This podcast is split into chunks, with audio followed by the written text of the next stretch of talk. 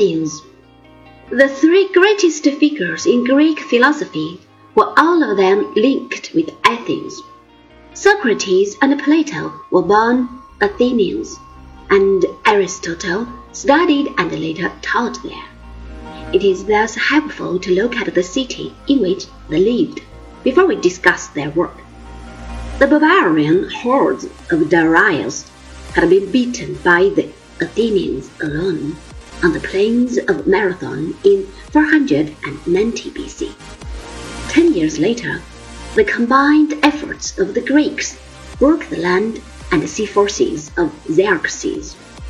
At Thermopylae, a Spartan rearguard had taken fearful toll of the Persians, and later at Salamis, the Greek ships under Athenian leadership dealt a death blow to the enemy navy. The following year, at Plataea, Tyre Persians suffered final defeat. But Athens lay waste. Her people had been evacuated, and the Persians had burned the city and temples. A great reconstruction now began. Athens had borne the brunt of the fighting. She had been a leader during the war.